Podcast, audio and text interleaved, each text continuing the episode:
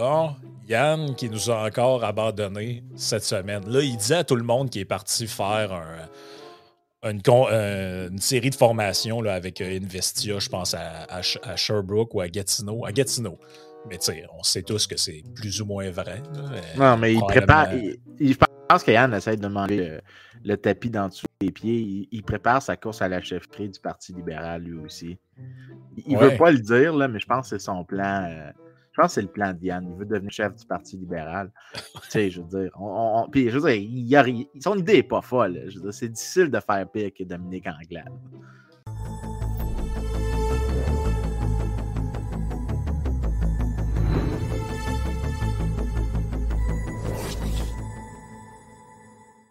C'est drôle parce qu'hier, il y avait une question dans le. Euh, plus les gens qui écoutent avec du décalage, ça n'aura plus de sens. Mais avant qu'on rentre dans l'intemporel, hier, il y avait une question dans le, live. C'était justement sur est-ce que euh, Dominique Anglade, qui va la, la question c'était qui va la remplacer? Puis là, Yann, il disait Ouais, j'ai l'impression qu'elle va s'accrocher. Puis là, je te parle de ça, puis dans ma tête, je me dis au moment où ce podcast-là va être public, je suis même pas sûr qu'elle va être encore chef du parti. Ah, je sais pas, écoute. Parce que ça grenouille vraiment, vraiment fort. Là. Euh la question, c'est que ça peut grenouiller, mais ça veut pas dire qu'il y, a un remplacement à la limite viable qui, qui est en discussion.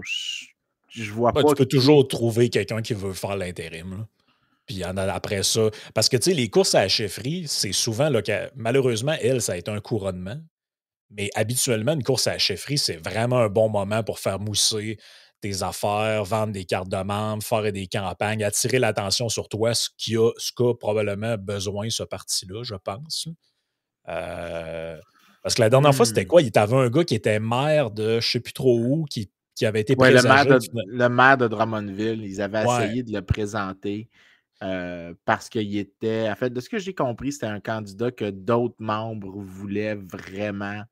Puis que c'était comme un peu l'élite du parti qui avait poussé pour. Mais avec la COVID, sa campagne a comme complètement éclaté. Ouais, c'est ça. Mais les couronnements, moi, j'ai jamais trouvé que ça faisait. Euh, ça fait partie qui, qui a comme pas de relève. Ça fait. Euh, faut, tu sais, je veux dire, euh, on dira ce qu'on voudra de Jean Charest, mais il a quand même permis à ce qu'il y ait un semblant de course. Là. Sans ça, ça aurait été un couronnement de, de, Pierre Poilievre. Ben, étrangement, la, défaite de Jean Charest a peut-être aidé à crédibiliser Pierre Poilievre parce qu'il n'a pas battu euh, quelqu'un qui était une machine du parti, il a battu une figure quand même d'un certain prestige. Je pense que ça, ça lui donne une, certaine crédibilité. Ben, c'est euh parce que sinon, on aurait pu dire euh, Ouais, mais là, quand même, il a gagné contre Roman Baber. C'était pas quelqu'un de connu. Puis, ben, c'est comme si c'était Eric Duhem qui avait gagné contre Daniel Brisson. Ben, c'est ça. Il aurait pu le couronner, puis ça aurait fait pareil. Je, ne connais pas Daniel, j'ai rien contre lui. Ce n'est pas, pour bâcher sur lui, mais euh, on se comprend. Je pense que je pense que c'était pas une course qui c'était pas une course dont on se doutait vraiment de l'issue. Non, effectivement. effectivement. Euh en gros, Yann nous a choqués pour aller se préparer à être chef du Parti libéral. Ouais, ça serait quand même magique que ça arrive, un truc de même. Moi, Moi, il y a des, des fois, j'ai des scénarios dans ma tête, puis je me dis, ce serait tellement une belle journée si un truc de même arrivait. Sais, mettons, je sais pas, là, Martine Ouellette qui de redevient, qui retourne pour être chef du PQ ou ce genre de truc-là. Ouais, moi aussi, il y a des affaires comme ça qui me font rire. Des fois, je m'imagine des scénarios euh, euh, comiques euh, qui pourraient se produire juste pour voir. C'est pas parce que. Puis ici, c'est vraiment juste le social scientist en moi qui veut juste une expérience naturelle. Je veux comme quelqu'un qui fait quelque chose de tellement débile que je peux faire des articles scientifiques en disant c'est vraiment l'équivalent d'une expérience en laboratoire ce qui se fait. Genre, euh, je sais pas, euh, Dominique Anglade se fait élire à gauche, mettons. Elle se fait élire chef à gauche, mais elle devient première ministre, puis là, elle fait des réformes ultra néolibérales. Personne ne s'attend. Mais là, dans ce cas-là, comme il n'y avait aucune attente qu'elle allait faire ça, ben, je peux tu peux mesurer l'effet des attentes et l'effet. Parce que des fois, ce qu'on dit, c'est qu'il y a comme, des articles scientifiques sur euh, policy, euh, policy uncertainty, mais aussi le the role of expectation in policy. si les gens s'attendent à certaines réformes, ils vont ajuster leur, comportement en avance de la réforme, puisqu'ils s'attendent à ce que la réforme soit passée. Euh, donc, tu as souvent des. Dans ces cas-là, ce qui peut se passer, c'est que, dépendant du type de politique publique, c'est possible que même la réforme n'ait aucun effet parce que les gens vont s'être ajustés avant ou on va caché des actifs avant. Donc, il y a un élément, tu sais, des fois, dans ce qui fait qu'une politique fonctionne.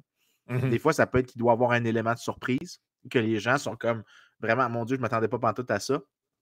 Puis c'est là que tu peux vraiment mesurer l'efficacité en soi d'une politique sans capturer d'autres détails de contamination. Ou, non, non, non, c'est ça. Euh, puis ça, j'aimerais ça, des choses comme ça. Je te dirais que l'idée que Martine Ouellette devienne première ministre du Québec, je trouverais ça vraiment drôle. Je pourrais écrire tellement d'articles là-dessus. Euh, ça serait magique. Imagine qu'elle devienne première ministre du Québec puis elle n'arrête pas d'autoriser du forage pétrolier un peu partout. Genre, ça serait. Ça serait drôle. ça serait vraiment drôle. Mais s'il y a des Français qui nous écoutent, probablement qu'ils diraient il y en a des exemples de politiciens à gauche qui ont viré néolibéraux, genre François Mitterrand. oui, je, m'attendais à celle-là. à toutes les fois que je les entends parler de ça, ça me fait.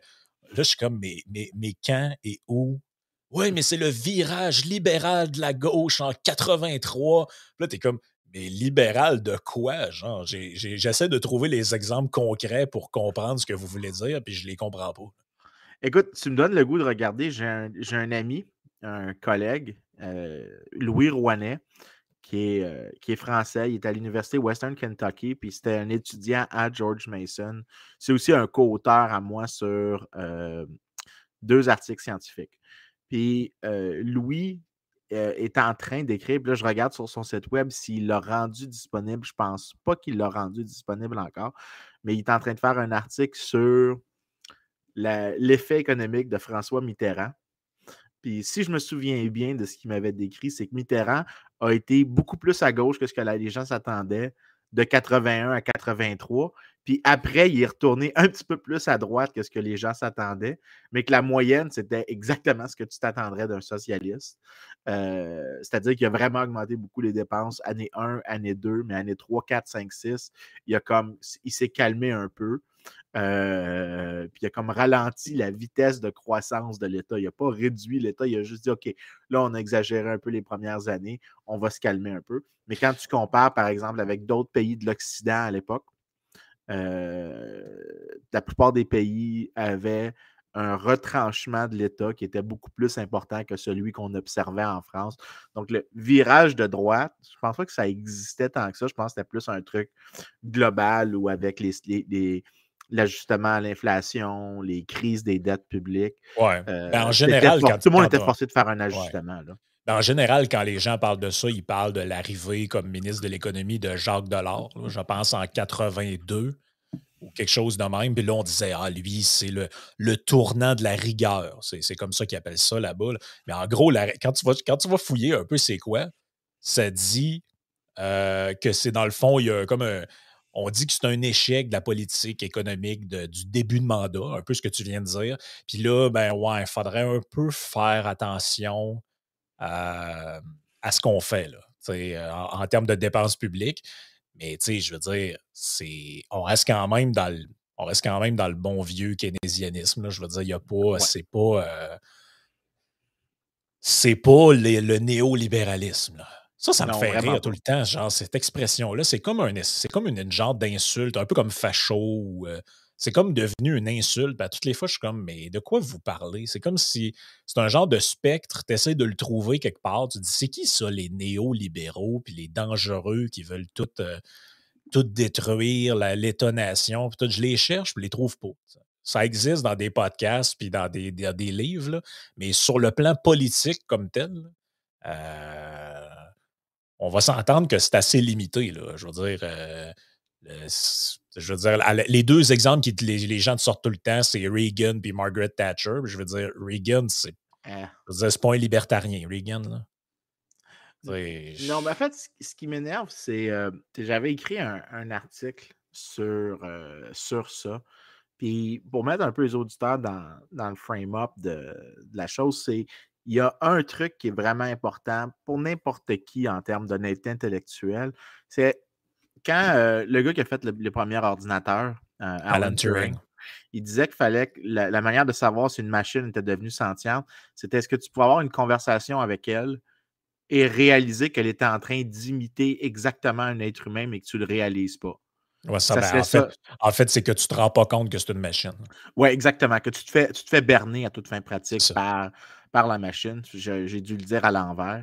Mmh euh, mais tu peux avoir une variante du test de Turing sur l'idéologie. C'est-à-dire, est-ce que je suis capable d'imiter un point de vue avec lequel je suis en désaccord et l'imiter tellement bien que je peux berner une personne qui tient ce point de vue-là mmh à penser que je détiens effectivement le même point de vue qu'elle? Donc, elle croit que je suis euh, un fellow traveler. Donc, est-ce que je suis capable de dire quelque chose social-démocrate et faire penser à un social-démocrate que je suis social-démocrate? Est-ce que je suis capable de dire quelque chose euh, socialiste ou Québec solidaire, de telle sorte que des socialistes ou des gens de Québec solidaire, même chose, euh, en viennent à penser que je suis un des leurs? Bien, mmh. faire ce test-là, c'est l'ultime exemple de, de, de, ce que c'est d'une honnêteté intellectuelle. Mais si tu prends mmh. souvent, c'est quoi maintenant? Euh, néolibéraliste tel que défini? Il y a tellement de définitions différentes, ça a tellement été utilisé à plein de sauces, puis que si tu demandes des gens qui sont accusés d'être néolibéraux, de dire si c'est ça que eux disent, ils ne sont pas capables. un, ils ne reconnaissent pas, mais aussi, quand quelqu'un définit un néolibéral de cette manière-là, si, disons, il n'utilisait pas le mot néolibéral, on pourrait l'identifier automatiquement comme quelqu'un qui est en train de bullshiter. On va donner un exemple, c'est mon exemple préféré, c'est avec une fille de l'IRIS, Julia Posca. on est dans un débat, puis elle me dit que néolibéralisme, ça peut inclure une augmentation de la taille de l'État. Ah, OK. mais, elle ne le dit pas ouvertement comme ça, elle le dit de même, puis j'ai dit non, non, attends un, je ne sais pas qu'est-ce que tu veux dire par néolibéral, mais, euh, mais dans sa critique, elle dit ça, puis après ça, elle suit d'un commentaire qui dit Mais là, avec le plan Nord, puis de se plier à des dictats d'entreprise, j'étais là, je m'excuse, mais il n'y a aucune personne que toi, tu jugerais.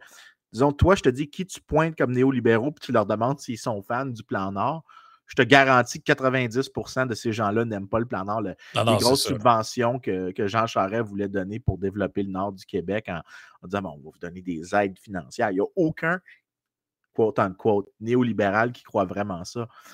Puis ça, ça te montre qu'il y a vraiment une faille, une faillite idéologique complète quand ce mot-là est utilisé.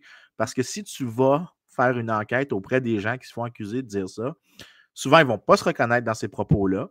Souvent, si quelqu'un essaye de prétendre qu'ils sont néolibéraux avec des gens qui pensent qu'ils sont néolibéraux, on va le spotter comme étant une fraude automatiquement.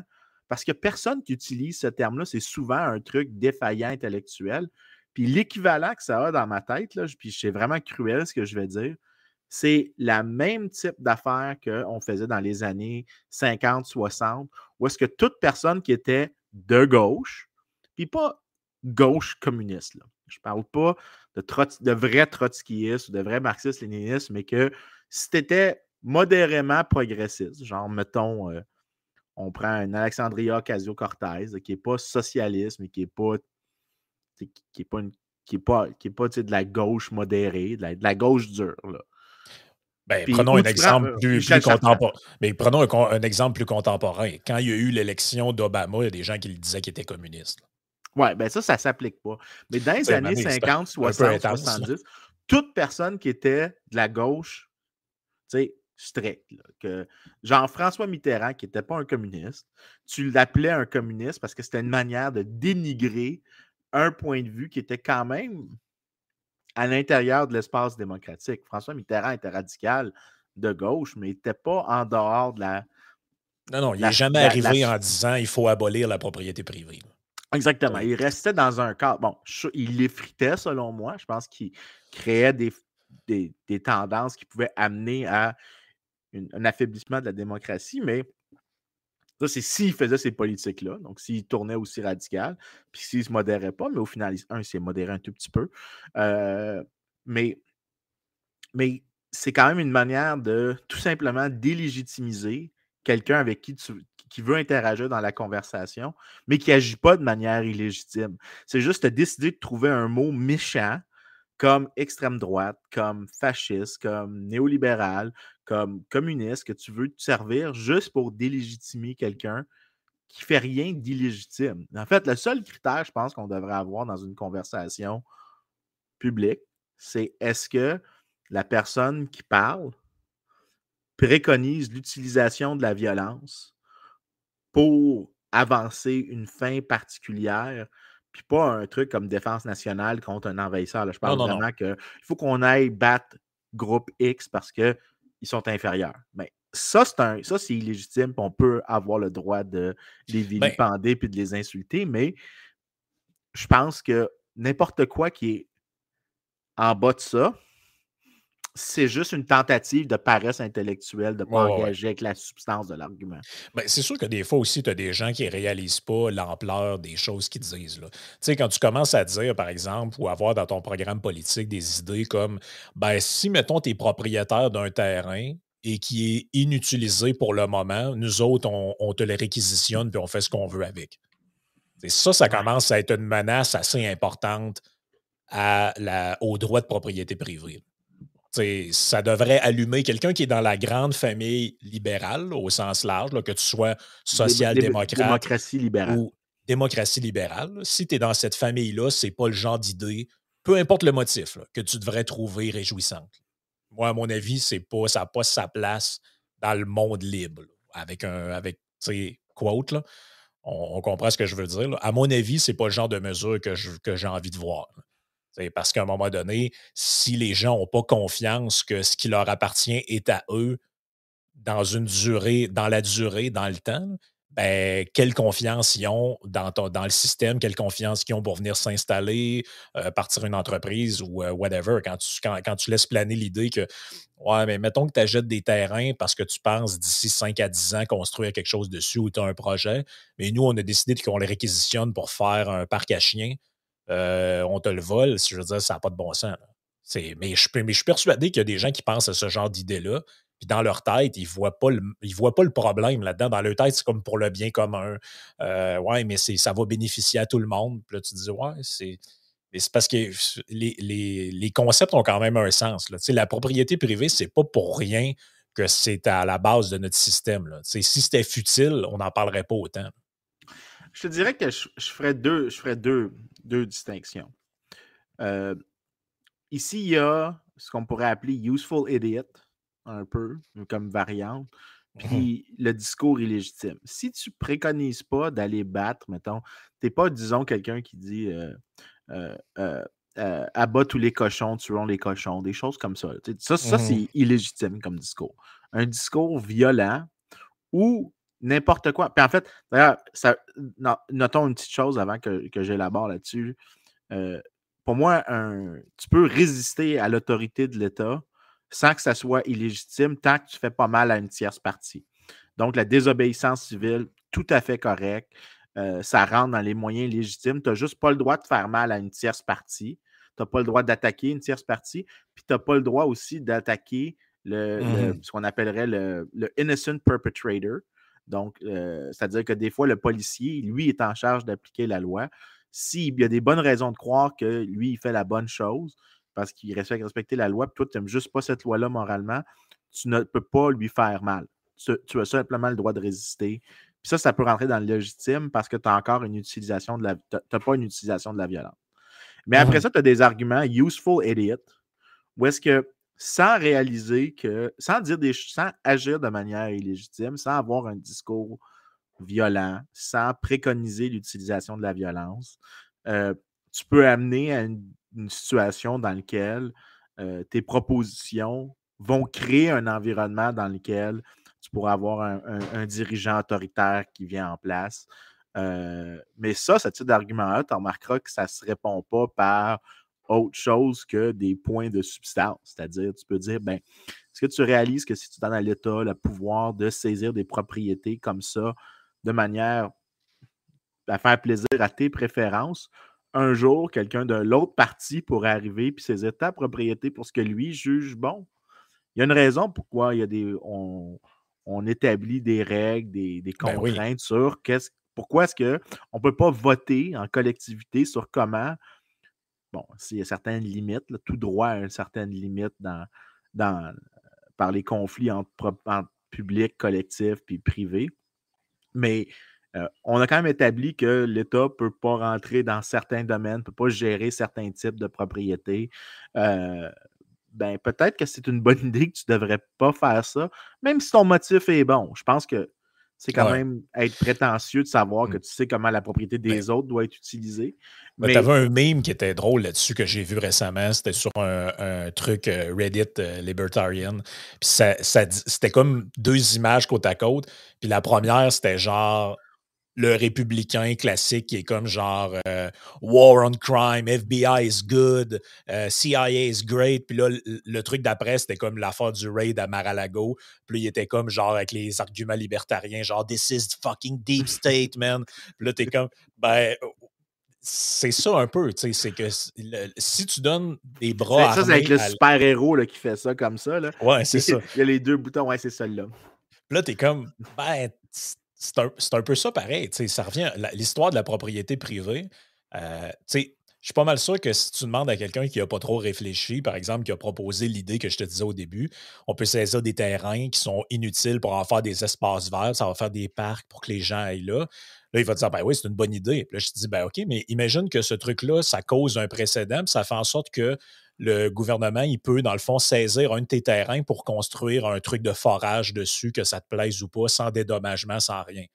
Je vais te dire, ben non, c'est pas bon pour l'environnement, je veux pas que ça arrive. Ben, c'est parce que tu peux pas, genre, cautionner des, euh, des mesures ou des idées seulement parce que sur, la, sur la base de la prémisse que les gens qui vont utiliser ce dispositif-là vont toujours avoir tes idées et tes bonnes intentions inévitablement, à un moment donné, quelqu'un peut saisir ça en étant mal intentionné de ton point de vue. Du sien, il est bien intentionné, mais de ton point de vue à toi, il l'est mal. On en a vu des histoires un peu partout de gens qui s'enchaînent après des trucs parce qu'ils ne veulent pas qu'un pipeline passe euh, sur tel terrain ou whatever. C'est un peu le même concept. C'est genre, ouais, mais je veux pas que ça passe dans ma propriété. Ben là, euh, OK. Euh, mais, si un, bon exemple de ça, c'est le, dilemme du Samaritain.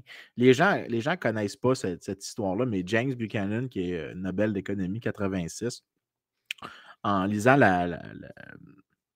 c'est quoi en français, une parable? Une parabole. Non, une parabole, c'est une courbe. Euh, ah non, ça existe aussi une parabole. Ça, existe, ok, d'accord. donc j'avais le bon mot en tête, je n'étais juste pas sûr si mmh c'était exactement ça parce que je pensais au concept mathématique. Mais la parabole du bon samaritain, le problème du bon samaritain, c'est si tu aides une personne à un certain moment, euh, dans la période subséquente, il y a la possibilité qu'elle ne veuille a fait des choses qui l'exposent davantage au risque. Puis ça, c'est mmh. une des critiques qui est faite, par exemple, à l'égard de, l'État-providence. C'est hyper, hyper débattu. Euh, il y a énormément de, controverses autour de, de, cet argument-là. Savoir est-ce que c'est ben, est-ce que c'est vrai, est-ce que ça s'applique? Parce que logiquement, il n'y a personne qui est en désaccord avec ça. Ils sont tous d'accord pour dire que, OK, ça doit être là. Ça ça se peut pas que ça soit pas logiquement possible, mais ça ne veut pas dire que c'est si pertinent que ça.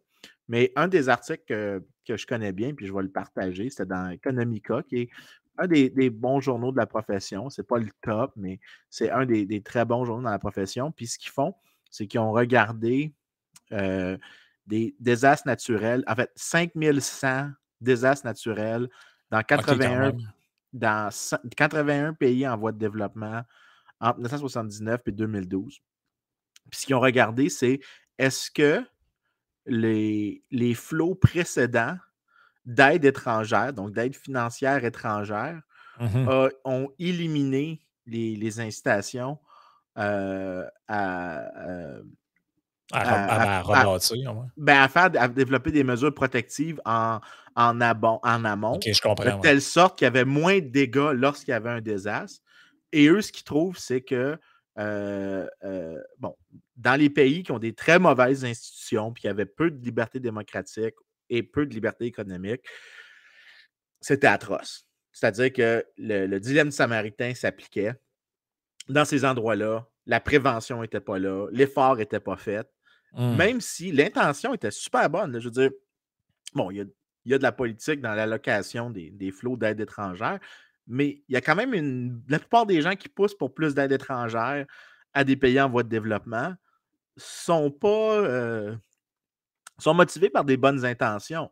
Mais le problème, c'est que quand même une bonne intention peut affecter le comportement des gens qui ensuite a des effets sur des, des gens qui ne sont pas encore nés ou qui peut renforcer des problèmes qui existent. Le dilemme du bon samaritain a l'air non seulement d'être théoriquement valide, mais aussi euh, empiriquement pertinent comme, comme possibilité. Fait quand tu me parles, puis on revient à nos, à nos gens qui veulent déposséder quelqu'un sur un terrain, tu ne sais pas si, oui ou non, ça va affecter, disons, les comportements dans les périodes futures. Puis qu'au mmh net, si, mettons, je te donnais la capacité de faire un contrefactuel du monde où est-ce que tu ne fais pas ça, puis le monde où tu fais ce que tu veux faire, c'est quoi la différence entre les deux? Si, disons, ce que ça fait, c'est que là, après ça, ça, ça crée un effet où est-ce que personne ne veut, par exemple, investir dans le logement.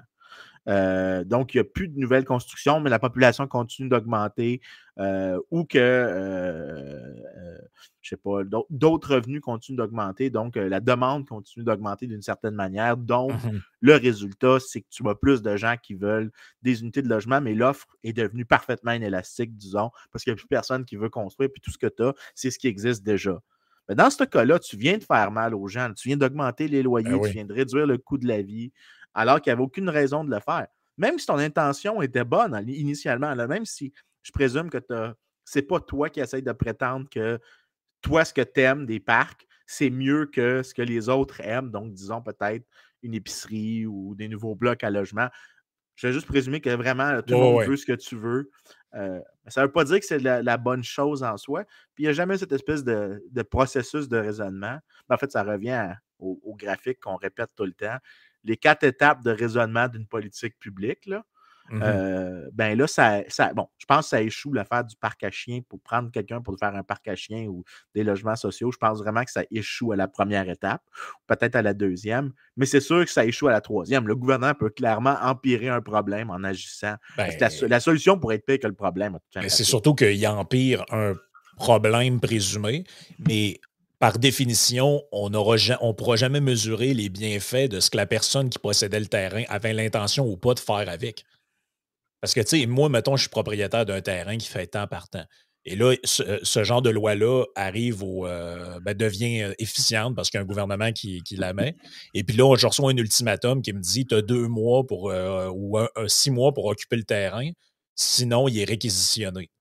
Je dis, ben, un peu. Là, moi, mon projet que j'avais, je, pensais que ça allait être plus dans les cinq prochaines années. J'attends que j'ai un mon partenaire investisseur n'est pas tout à fait prêt. En peu importe les raisons. Et là, eux le réquisitionnent puis font un parc dessus. Euh, où les gens peuvent. Bon, oui, OK, parfait, ça procure du plaisir. Mais euh, ce qu'ils ne savent pas, c'est ce que moi, j'avais l'intention ce que les gens ne savent pas, c'est ce que moi, j'avais l'intention de faire dessus. Il est tout à fait possible que j'avais l'intention dessus, euh, je ne sais pas moi, de construire quelque chose qui peut bénéficier à plein de monde, que ce soit un commerce ou, je ne sais pas moi, un bloc appartement ou euh, whatever. Et puis là, après ça, ben, tu te dis, OK, on, a utilisé ce terrain-là pour faire un parc, mais la personne, ce qu'elle voulait faire, c'est un bloc appartement. Et là, on est, quote unquote, en pénurie de logement. Est-ce que tu es avancé dans ton problème? Oui, puis non seulement ça, mais ça, c'est un truc que il y a quelque chose de subtil dans ce que tu as dit. Tu as remarqué que toi, ce que tu as dit, c'est qu'on ne peut jamais voir qu'est-ce qui ne s'est pas fait, qu'est-ce qui aurait pu être. Euh, techniquement, ce n'est pas vrai. On a des manières statistiques d'imaginer très bien ce qui aurait pu être. Ah ben, tu as compris que quand je disais on, je ne parlais pas des économistes qui étudient le truc, je parlais de non, je sais, mais, monsieur le planificateur. mais, mais, ce qui est subtil, c'est que tu te rappelles quand il y a des arguments sur l'existence de Dieu, puis tu as, comme un mmh religieux qui dit ben, prouve-moi qu'il n'existe pas. Non, c'est pas comme ça que ça marche. C'est, ah toi qui as le fardeau de la preuve. Ici, ces gens-là, ce qu'ils disent, c'est ben, prouve-moi qu'il n'y a pas de dégâts de, ce que je propose. Non, non, non, non, non, non. C'est pas à moi qui veut rien faire qui a le fardeau de la preuve. C'est toi qui as le fardeau de la preuve. Tu me dis qu'il n'y a aucun coût. Tu me dis tous les bénéfices, mais tu vas tu me dire que j'imagine des coûts. Non, c'est à toi de me montrer pertinemment que le scénario, c'est pas à moi de faire le contrefactuel. Je vais le faire pour te montrer. Si tu le fais ta politique publique, je vais faire le contrefactuel. Je vais utiliser des méthodes statistiques qui me permettent de le faire. je peux aussi me servir de d'autres places qui ont fait des choses similaires pour voir c'est quoi l'effet. Je peux, faire des contrefactuels facilement. Il y a une manière de le faire, soit théoriquement, soit empiriquement. Il y a plein de manières de le faire, mais ce n'est pas à moi de le faire. C'est ça que j'ai dans ces débats-là. Souvent, ces gens-là arrivent, c'est à eux qui ont le fardeau de la preuve. Puis jamais, jamais on leur pose ces questions-là. Souvent, puis en fait, ça, ça m'a énervé pendant la campagne. On en a parlé quand on parlait des plateformes, des, des plateformes financières, des, cadres financiers des partis tout le temps, tout le temps, il y avait des grosses promesses. Puis c'était, on a, on, a, comptabilisé les choses, mais je suis économiste, je le sais que tu ne peux pas comptabiliser ces choses-là. Tu ne peux pas comptabiliser des gros, gros, gros changements que tu veux faire à la société, puis faire des plans financiers dans ta tête sans des hypothèses qui sont vraiment, mais vraiment fragiles à, certaines choses. Généralement, si tu veux chiffrer quelque chose, il faut que ça soit très petit. Si tu veux le cibler avec précision, il faut qu'il soit très petit puis probablement pas pertinent. Mmh Parce que sinon, tu changes tellement le système qu'à moins, puis là, c'est, je vais juste utiliser le terme mathématique, à moins que toutes les fonctions soient à, élasticité constante, ça n'existe pas dans le vrai monde. Ben euh, dès qu'il y a un petit peu de linéarité, là, euh, tout tombe. Tout tombe. C'est juste que si tu ne sais pas exactement où est-ce que tu es, ces hypothèses-là ne tiennent pas quand tu fais des gros changements.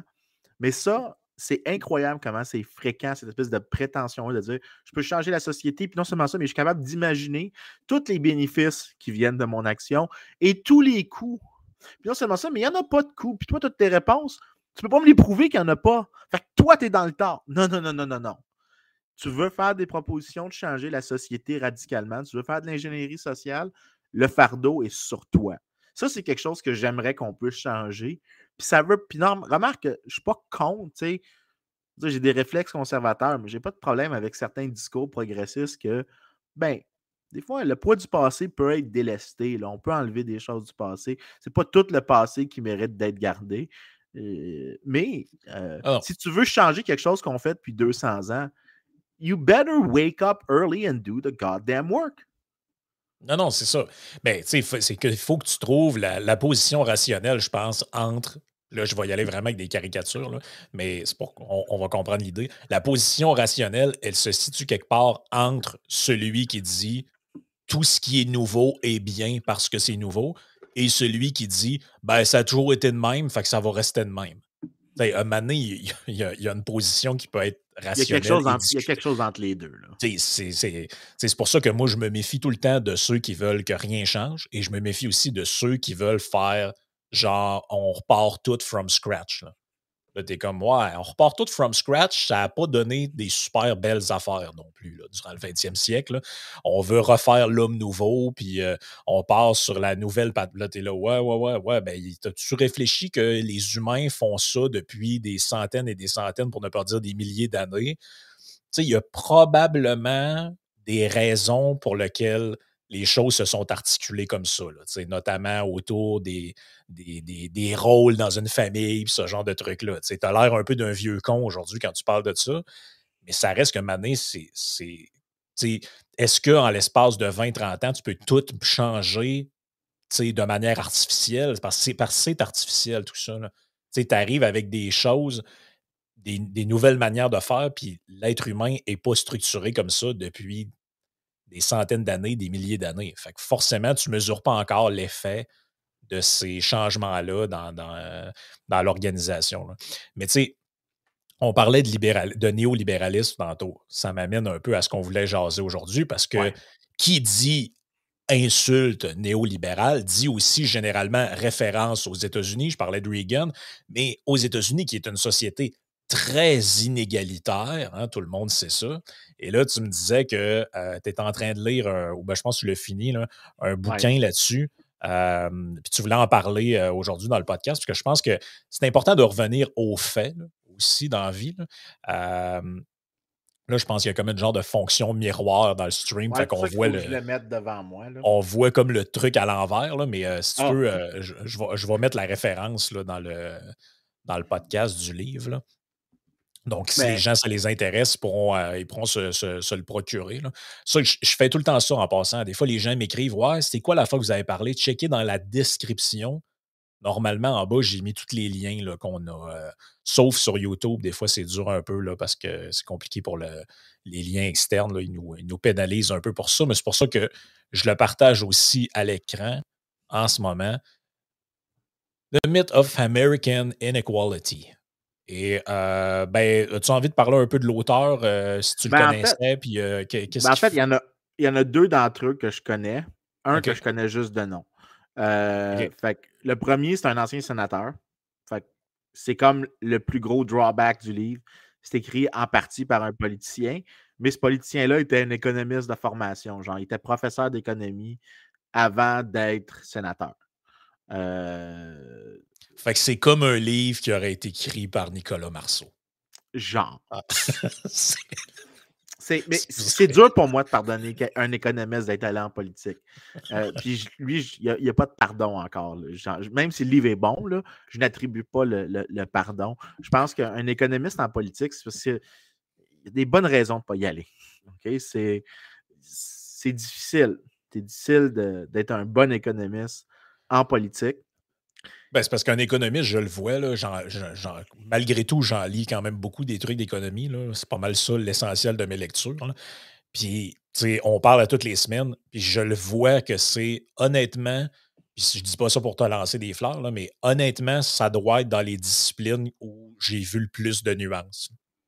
Oui. C'est les, les trucs. À chaque fois que je lis une étude, un papier, un livre écrit par un économiste, c'est contrairement. puis pourtant, ça a la réputation auprès d'autres sciences sociales d'être full idéologique. Non, puis, euh, là, tu te dis, mais OK, mais avez-vous déjà vraiment lu un livre écrit par un économiste ou un papier? C'est tout le temps ultra nuancé.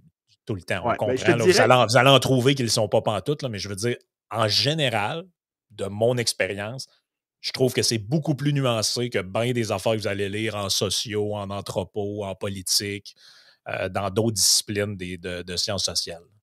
Mais je te dirais qu'il y a une chose qui, je pense, explique pourquoi, puis on, va venir au livre dans deux secondes, juste pour.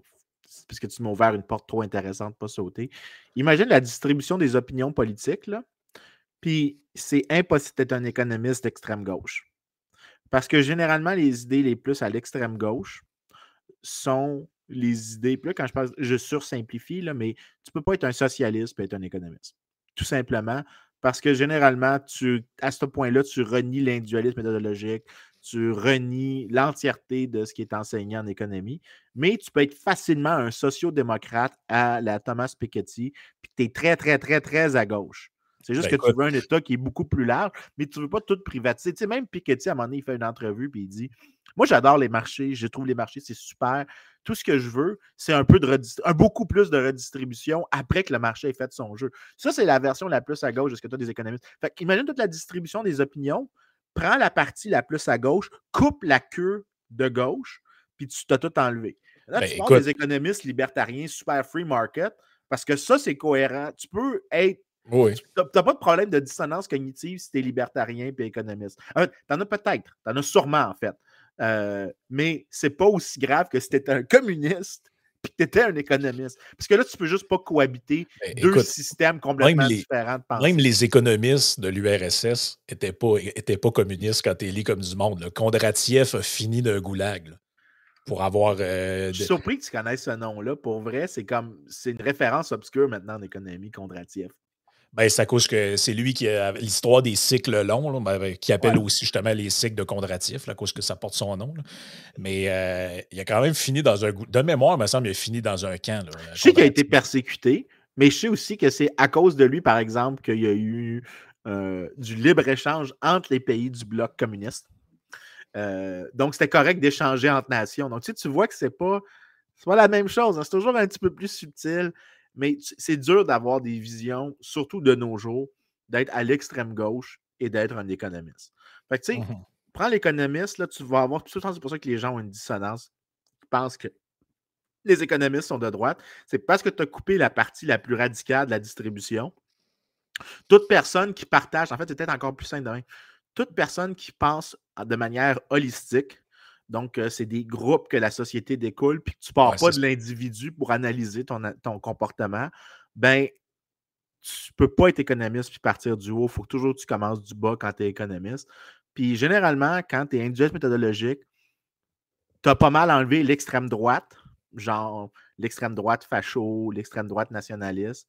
Tu as pas mal enlevé beaucoup de ça, pas tous, puis tu as clairement enlevé l'extrême gauche. Ben, une autre discipline tu, te retrouves avec, euh, tu te retrouves mm-hmm. avec les gens, mettons, la moitié de la gauche que tu avais avant, puis les trois quarts de la droite que tu avais avant. Tu as mm-hmm. comme coupé beaucoup plus certains extrêmes, mais l'économiste moyen est clairement plus à droite que le reste de la population. Mais quand tu leur poses la question, tu demandes à l'économiste moyen que tu penses être plus à droite, tu lui dis écoute, est-ce que tu penses que l'État.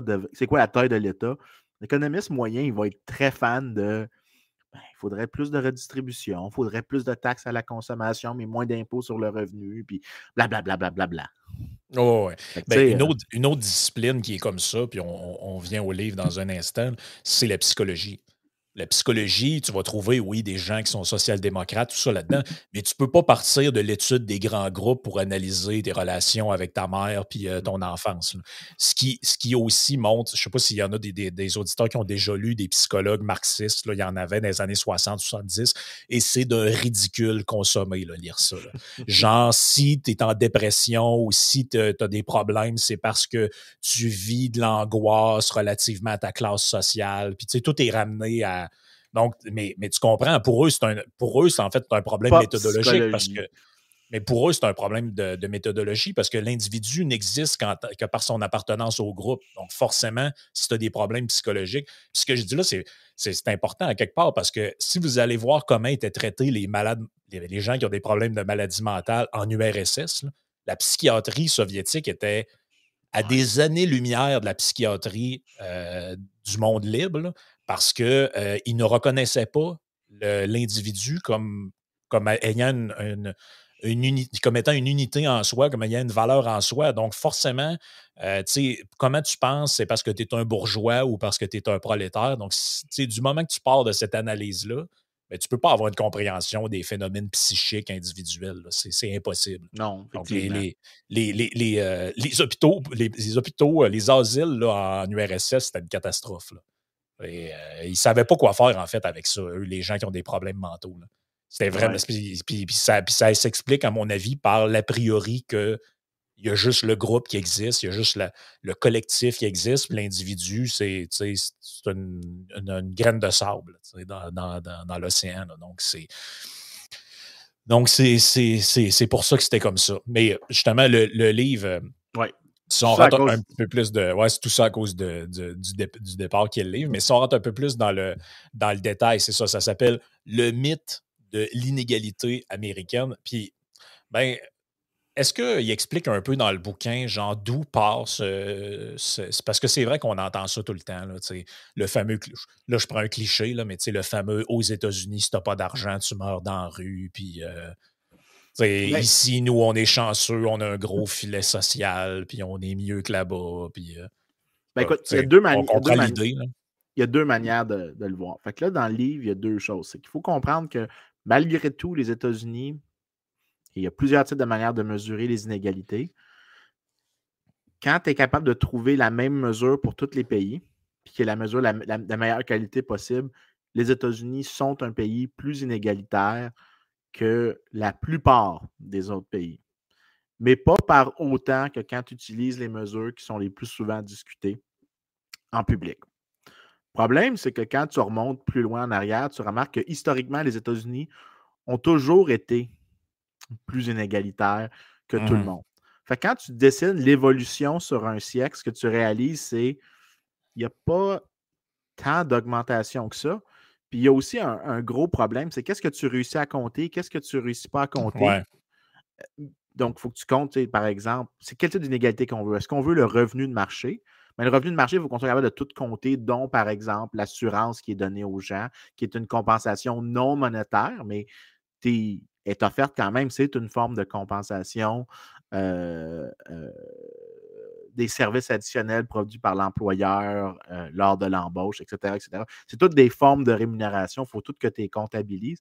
les États-Unis ont tellement un système fiscal étrange que tu as plein de ce type de compensation-là qui sont super difficiles à mesurer parce que c'est le coût est porté par l'employeur. Donc, par exemple, moi, George Mason me donne une assurance santé. J'ai aussi une assurance retraite. L'assurance retraite, super facile à comptabiliser right? Parce que je pourrais sûrement aussi faire les mêmes cotisations moi-même que lui me donne. On peut ajouter les cotisations que lui fait en mon nom. Je pourrais considérer ça comme un revenu. Par contre, l'assurance santé que je reçois, elle est beaucoup plus difficile à mesurer Mmh. parce que euh, la question que, deux questions à poser, c'est Ah, est-ce que j'aurais acheté la même police d'assurance que j'ai eu avec eux? Mais aussi, euh, des fois, les montants, c'est pas le montant qui est vraiment la cotisation qui est payée, c'est pas le flot de bénéfices qui vient avec. Il y a plein comme de détails et il y a aussi le fait qu'il y a un crédit d'impôt pour ça. Donc, comment tu comptabilises ça facilement? Puis c'est pas tous les employeurs qui fournissent cette donnée-là, par exemple, au Bureau of Labor Statistics. Les primes Mhm. d'assurance santé, les primes d'assurance vieillesse, voyons pas d'assurance vieillesse, mais de régime de Ouais, retraite, il y a plus de, Ouais, données de de meilleure qualité. Mais pour les trucs d'assurance santé, c'est plus difficile d'avoir des chiffres cohérents. Donc, il ouais, faut ouais. que tu trouves une manière de comptabiliser ça. Mais quand tu tiens compte de ça, il y a une moins grosse augmentation des inégalités. Mais encore plus important, c'est que aux États-Unis, tu as des structures de ménage bien différentes. Donc, tu as beaucoup de ménages où tu as deux personnes qui travaillent, puis tu as beaucoup d'autres ménages où il n'y a aucune des personnes qui travaillent. Euh, puis ils ont juste une personne dans le ménage, mais c'est la personne, par exemple, ne travaille pas par choix. Puis là, dans ce cas, c'est bien, pourquoi il y a des ménages qui travaillent a des ménages qui ne travaillent pas? Euh, puis là, quand tu creuses un petit peu, tu réalises que quand tu passes de market income, donc juste ce qui est gagné comme revenu, puis tu ne tiens pas compte des transferts nets que tu reçois du gouvernement. Donc là, quand je dis transfert net, c'est que tu ajustes pour l'impôt. Ce que tu trouves, c'est que euh, pour pas mal tous les groupes, depuis les, trois- le premier 40% de la population, les transferts nets ont augmenté plus vite que le revenu. Donc, ce que tu as, c'est que tu as, énormément de transferts qui sont donnés aux gens aux États-Unis depuis les années 60-70 Ouais, ouais, ouais. et ils augmentent en proportion. Alors, quand tu passes, disons, de l'inégalité de revenus de marché à l'inégalité post-taxes et, imp- taxes et transferts, tu n'as aucune augmentation depuis 1967 des taxes et transferts. Puis ça, ça cause plein de, de- de questions qui sont débiles, comme par exemple, mais pourquoi est-ce que si on augmente autant les transferts, pourquoi est-ce qu'en même temps qu'on a l'air d'augmenter les transferts, on a l'air d'augmenter les inégalités? Est-ce que ça veut dire qu'on décourage le travail parce qu'on on donne ces transferts-là? Est-ce qu'on rend le travail plus difficile de d'autres manières qui ne sont pas liées aux transferts qu'on fait aux gens? Là, quand tu te mets à creuser dans ce livre-là, il y a comme beaucoup de questions qui apparaissent que quand tu prends tous les chiffres en compte, ça n'enlève pas la conclusion que les États-Unis sont un pays plus inégalitaire que, que les autres. Mais quand tu prends tous les chiffres en compte, tu arrives à vraiment un portrait différent de c'est quoi la nature du processus? Est-ce que c'est vraiment le- des facteurs de, de privilèges qui sont créés ou c'est des facteurs qui sont plus réglementaires ou plus le résultat accidentel de politique de l'État? Euh, dans le livre, par exemple, il souligne que euh, un, des, un des gros facteurs euh, sur les inégalités, c'est euh, les réglementations sur le travail. Généralement, quand tu regardes Ouais, ouais, qui ouais. portent les réglementations sur le travail, c'est généralement les gens dans les trois premiers, les trois premiers déciles de la distribution, donc le 30% le plus pauvre. C'est eux qui ont le plus de, eux qui ont les plus hauts coûts à l'embauche au premier emploi. Donc, en proportion des coûts pour les embaucher pour une première job, c'est beaucoup plus important. Euh, c'est eux qui ont euh, aussi euh, les, les plus grosses difficultés, par exemple, en occupational licensing. Donc, tu regardes les types de métiers pour lesquels il faut une licence pour commencer Ben, à occuper un métier. Ça revient à ton article là, que tu avais écrit sur justement la mobilité sociale là, avec le, le revenu. Là. Je ne sais plus comment tu l'avais appelé, là, mais genre euh, avec The Income Ladder, là, mais euh, où, où tu disais justement que la, la- la réglementation, ah, surtout pour les gens qui euh, ben, ça les empêche en fait d'atteindre le premier barreau de l'échelle, si on veut. Parce que si Ouais. c'est ultra compliqué, avoir un permis pour conduire un taxi, puis tout ça, ben celui qui veut faire ça, puis il a le moyen de le faire, lui, il n'a pas vraiment. C'est une embûche, mais est moins pénalisé que celui, dans le fond, qui, qui a encore plus de difficultés justement à, à remplir ces exigences-là. Donc, c'est en fait, ces trucs-là, c'est. À quelque part, ça protège un genre de statu quo, mais celui qui veut intégrer ce marché-là, ben, c'est une barrière à l'entrée pour lui. Oui. Puis non seulement ça, mais en même temps, il y a quelque chose qu'il faut souligner.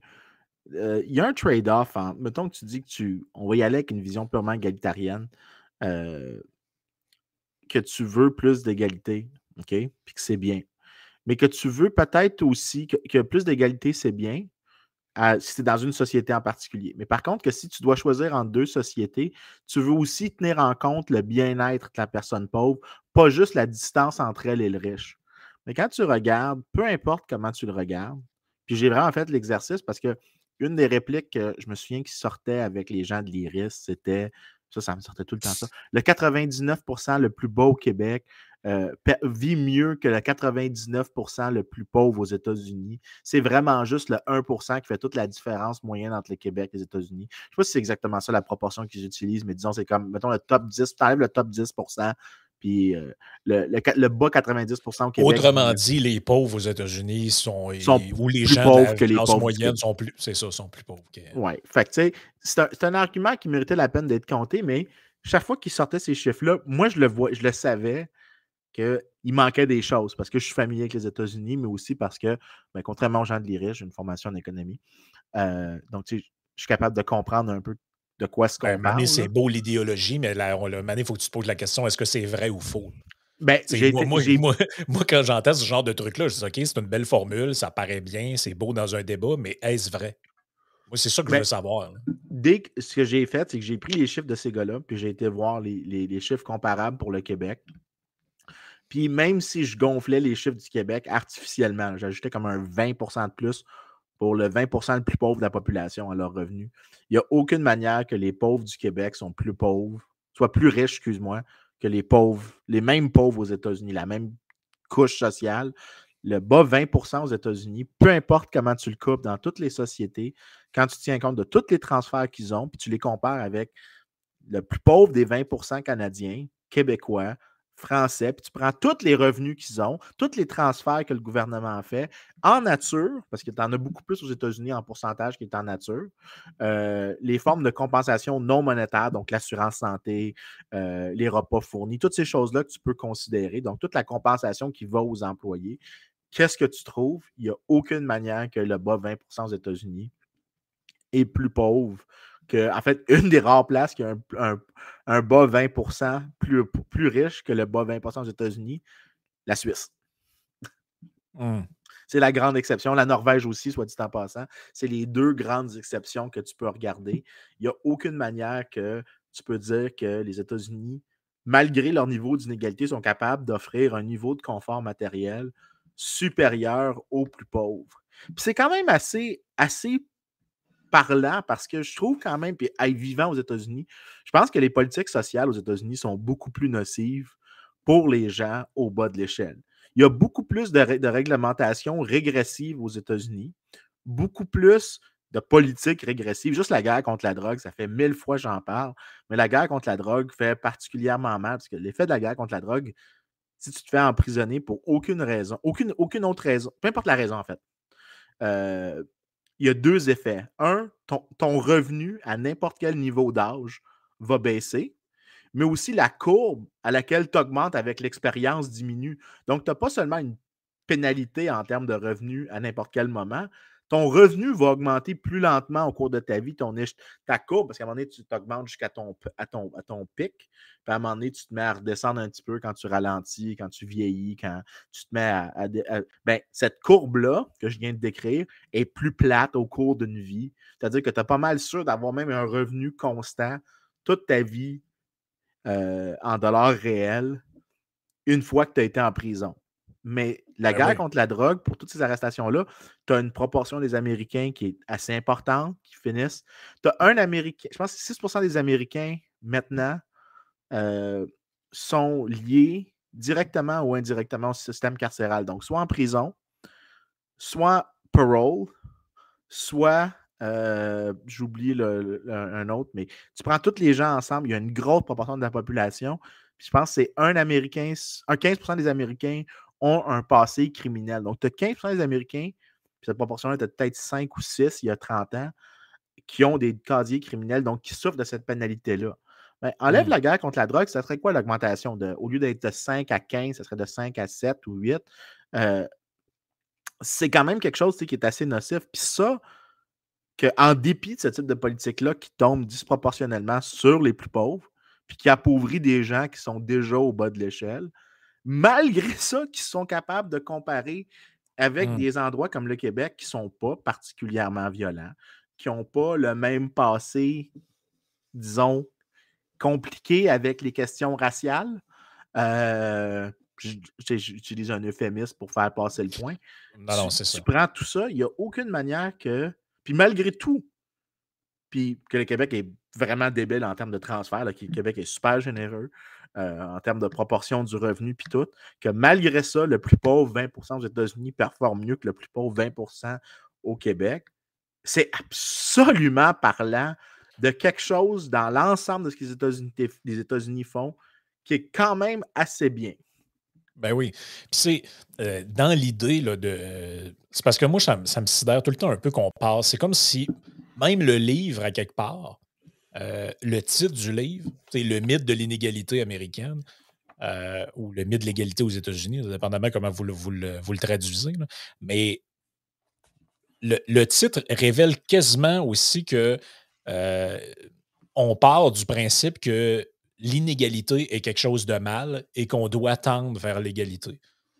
Et c'est sûr que si tu poses la question à la plupart des gens, vas leur dire est-ce que tu es mieux une société égalitaire ou inégalitaire? La majorité des gens, je fais le pari, vont répondre égalitaire, ils ne répondront pas inégalitaire.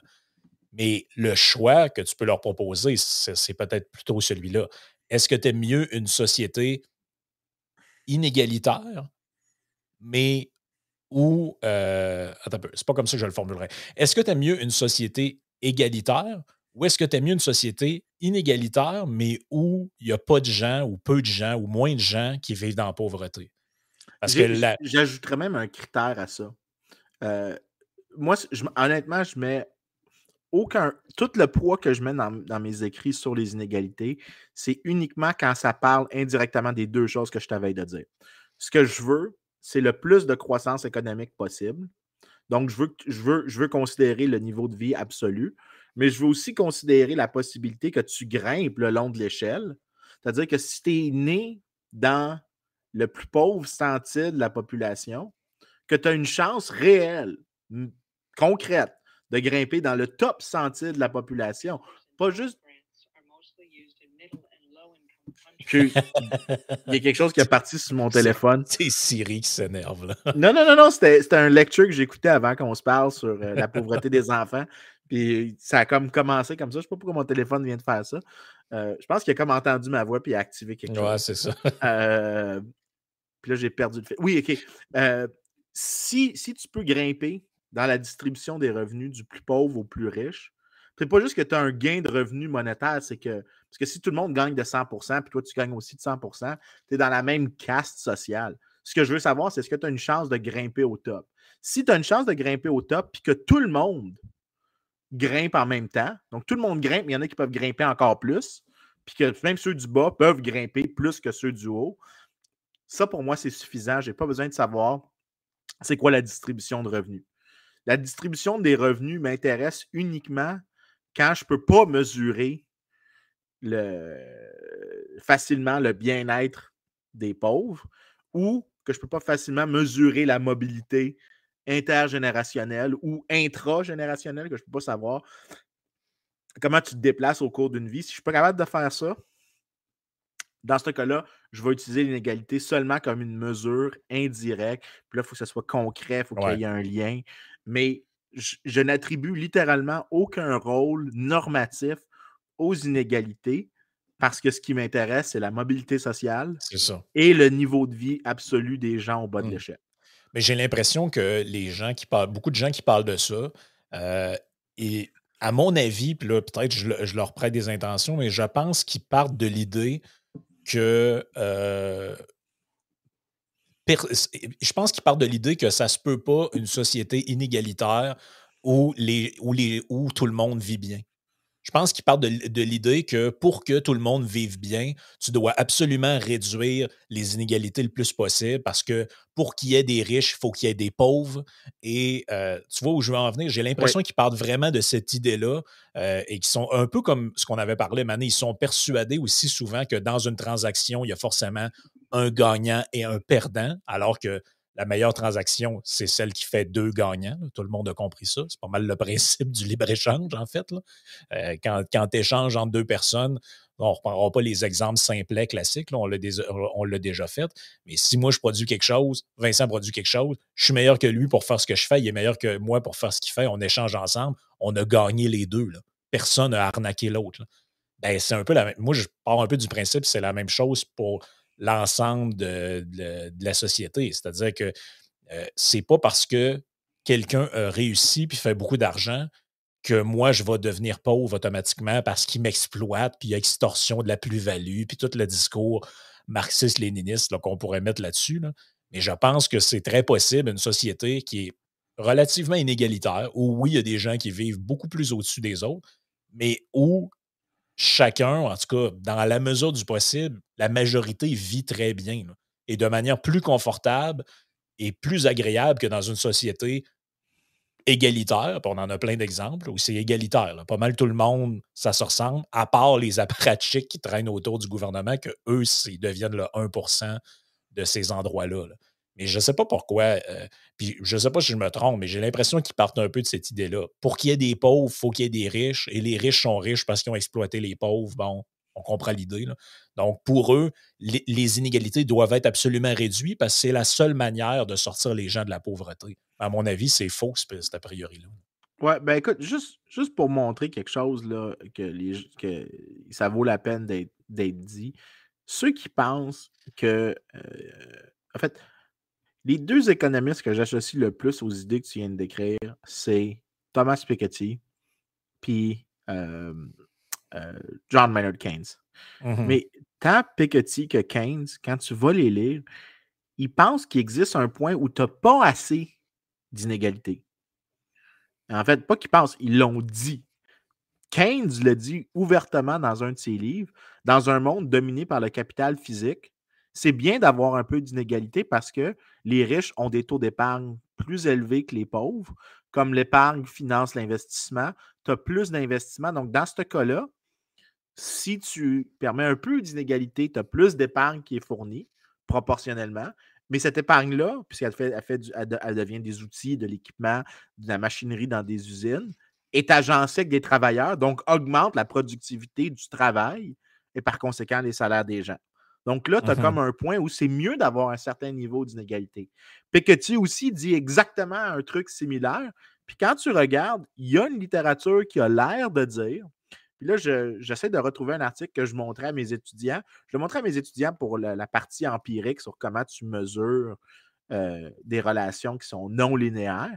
Mais dans un des, des, exemples, ce qui montre, c'est que euh, le point optimal, c'est un coefficient Gini de, euh, je pense, 0.35.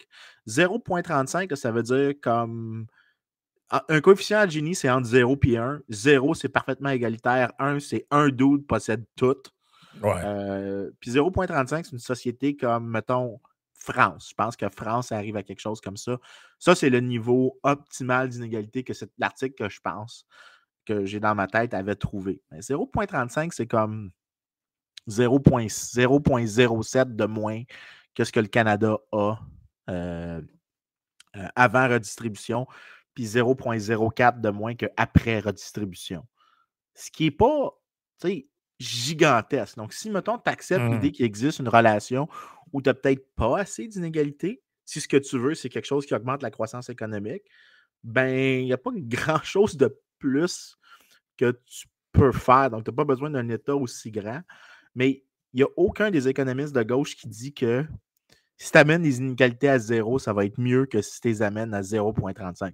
Non, ils vont tous dire qu'à un moment donné, il y a un point où tu réduis trop. ah, c'est ça. Euh, Mais ce qui revient à ce que je disais tantôt, que à chaque fois que tu lis des trucs comme ça, tu te dis Ouais, même ceux qu'on me dit qu'ils pensaient ça, finalement, c'est beaucoup plus nuancé que, euh, que l'étiquette qu'on leur a collée ou ce qu'on leur fait dire. Moi, j'ai l'impression qu'il y a beaucoup de gens qui utilisent, mettons, Keynes et Piketty, puis leur font dire des choses qu'eux-mêmes ne disent pas. Oui.